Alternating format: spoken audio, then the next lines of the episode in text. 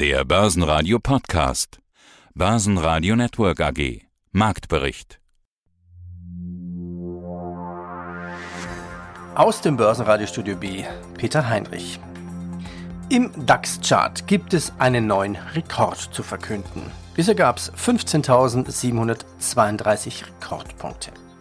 Der DAX schloss dann mit minus 0,1% bei 15.677 Punkten. MDAX plus 0,7% bei 33.924. Der Dow Jones und die Wall Street starteten leicht im Minus, denn der G7 Mindeststeuerdeal setzt die Tech-Aktien unter Druck. Aktien wie die Google-Mutter Alphabet, Netflix, Microsoft, Facebook, Apple und Amazon. Im April hatte die Inflationsrate in den USA ein Plus von 4,5 Prozent.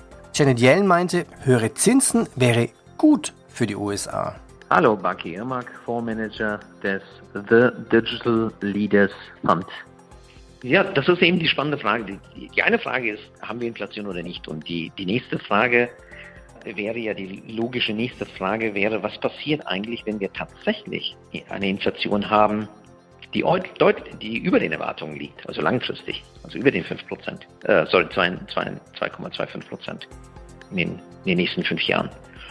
Und die Antwort dazu ist nicht so eindeutig, wie man vielleicht meint. Ich meine, es liegt natürlich auf der Hand, dass High-Growth-Unternehmen oder zukünftige Gewinne und zukünftige Cashflows natürlich jetzt mit einem höheren Zinssatz diskontiert werden, weil parallel die Zinssätze wahrscheinlich steigen und damit der Barwert ja, dieser Unternehmen äh, zurückgeht.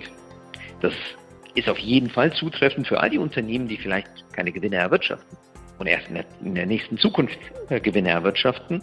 Unternehmen, die noch nicht profitabel sind, weil die müssen sich auf der anderen Seite auch noch teuer finanzieren. Aber auf der anderen Seite haben wir eine ganze Menge Technologieunternehmen, die extrem profitabel sind, die ja, in Liquidität baden also bei den großen Technologieunternehmen können wir das auf jeden Fall so, so sagen. Und auf der anderen Seite, deswegen fühlen wir uns mit einer ganzen Menge Investitionen, die wir da getätigt haben, wohl. Auf der anderen Seite könnte tatsächlich passieren, dass wir nach ja, über 20 Jahren Zinssenkungen, dass wir jetzt plötzlich ja, ein Ende dieser, dieser Phase sehen, dass die Zinsen eventuell sogar vielleicht steigen könnten. Und der große Profiteur eigentlich von dieser Entwicklung wären natürlich die Financials. Insbesondere Banken, insbesondere Retailbanken.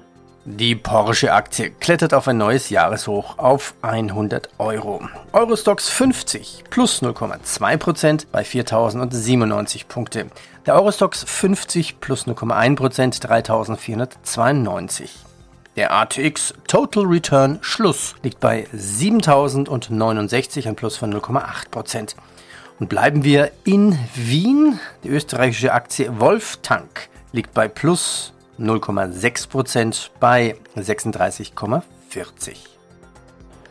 Peter Wert, Vorstand der Wolftank Canisa Holding AG. Mein Aufgabenbereich die Geschäftsführung der Unternehmensgruppe Wolftank Canisa Holding AG. Es gibt ja noch viele gute Meldungen bei Ihnen. Gehen wir ein paar durch. Sie hatten ja jetzt im Mai zum Beispiel mit Donner und Reuschel eine Kapitalerhöhung durchgeführt zu einem mhm. Ausgabepreis von 32 Euro je Aktie. Jetzt haben Sie Bruttoemissionserlöse von 4 Millionen. Für was haben Sie das eingeplant?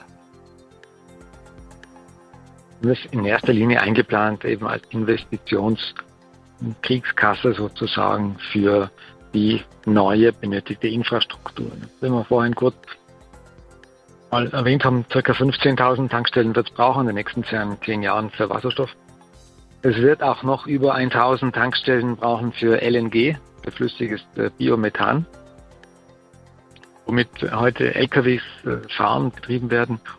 Jeder fünfte LKW Fernlastzug ist ja bereits ein, ein Methan, ein LNG-Fahrzeug. Äh, und die müssen tanken. Und es gibt heute im April 2021 in ganz Europa 400 LNG-Tankstellen. Letztes Jahr waren es noch 200, also die kommen jetzt gerade. Und auch diese Infrastruktur, da sind wir ja mittendrin, haben wir die Auftragsbücher gefüllt. Da halten wir recht viel davon. Methan ist ja durchaus ein zukunftsfähiger Treibstoff, Energieträger.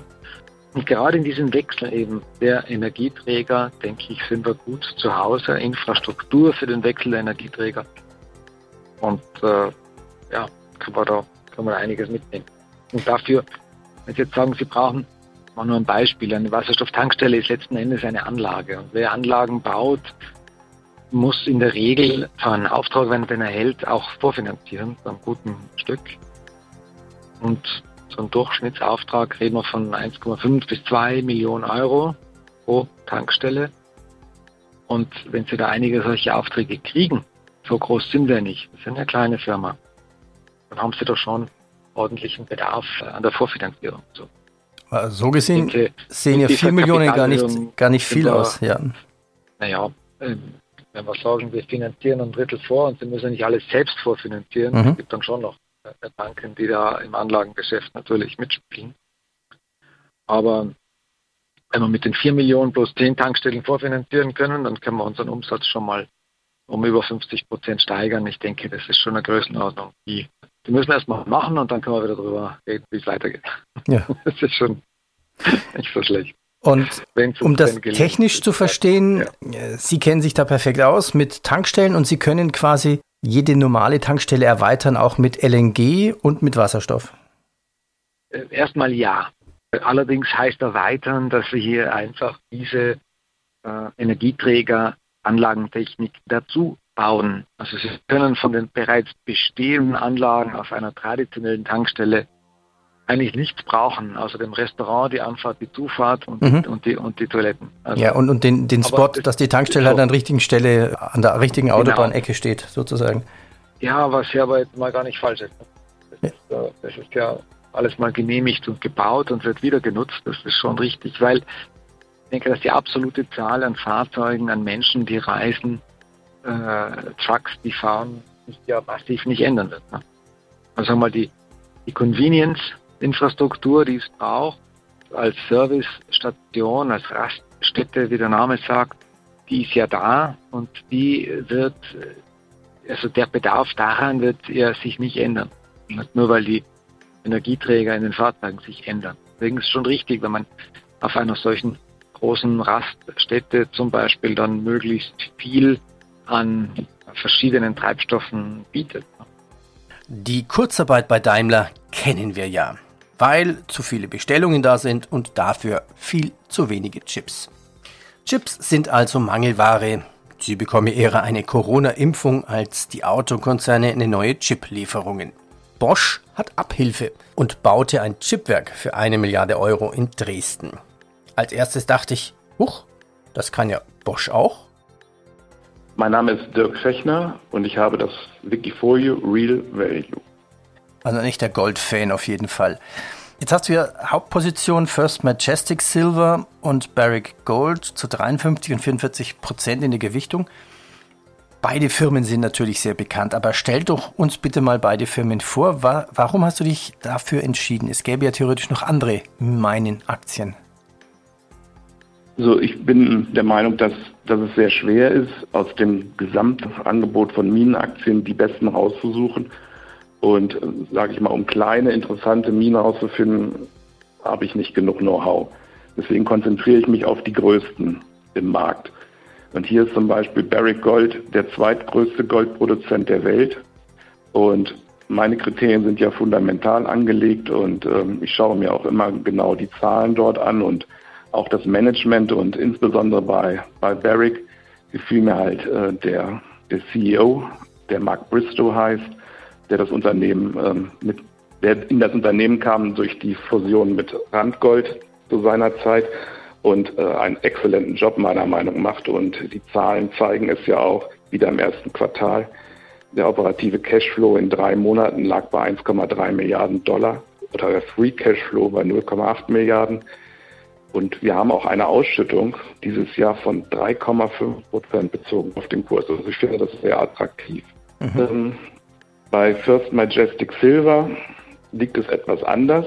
Da gehört ein bisschen Fantasie dazu. First Majestic Silver ist erstmal einer der größten Silberproduzenten auf dieser Welt, weil vergleichsweise die Unternehmen klein sind, weil der Silbermarkt so klein ist. Aber der CEO dort, Keith Neumeier, finde ich sehr interessant und äh, begeistert mich, indem wie er auftritt und ist auch einer der erfahrensten Silbermanager auf dieser Welt. Bei Silber gehört halt eine andere Fantasie hinzu Dort sind die operativen Zahlen noch nicht so gut wie im Goldbereich. Im Goldbereich, im Goldminenbereich explodieren die Gewinne förmlich. Im Silberbereich steigen sie auch, sind aber nicht so attraktiv. Also bei Silber ist definitiv eine Spekulation auf eine wirkliche Knappheit im Silbermarkt vorhanden, auf die ich spekuliere. Die dann getrieben wird, wie schon gerade gesagt, durch die erhöhte Nutzung im industriellen Bereich, aber auch durch eine erhöhte private Investorennachfrage, die vielleicht mal kommen könnte, wenn der Ran losgeht und die Inflation offen sichtbar wird und die Leute merken, dass der Geldwirt jetzt wirklich signifikant verschwindet. Welche Preise oder welche Höhen erwartest du bei Silber und Gold? Na, interessant war zu beobachten, der, dieser Short Squeeze, den wir am 1. Februar hatten, durch das Reddit-Forum. Dort gibt es ein Forum über Silber, das heißt das Silver Squeeze. Die Leute hatten dort am 1. Februar wirklich mal den Silbermarkt in Angriff genommen und innerhalb weniger Tage den Silberpreis oder innerhalb von Stunden nach oben katapultiert. Auch First Majestic Silver stieg von knapp 14, ich glaube 14 Dollar waren es auf über 25 innerhalb eines Tages, kam dann aber wieder zurück und ich dachte, okay, jetzt passiert es vielleicht schon. Aber es hatte sich wieder beruhigt und wir sind wieder zurückgekommen, aber immer noch auf einem attraktiven Niveau im Silber. Und auch das Silberinvestment in meinem Wikifolio hat ja ein bisschen die Performance gerettet, sage ich mal, im letzten Jahr und auch Anfang dieses Jahres.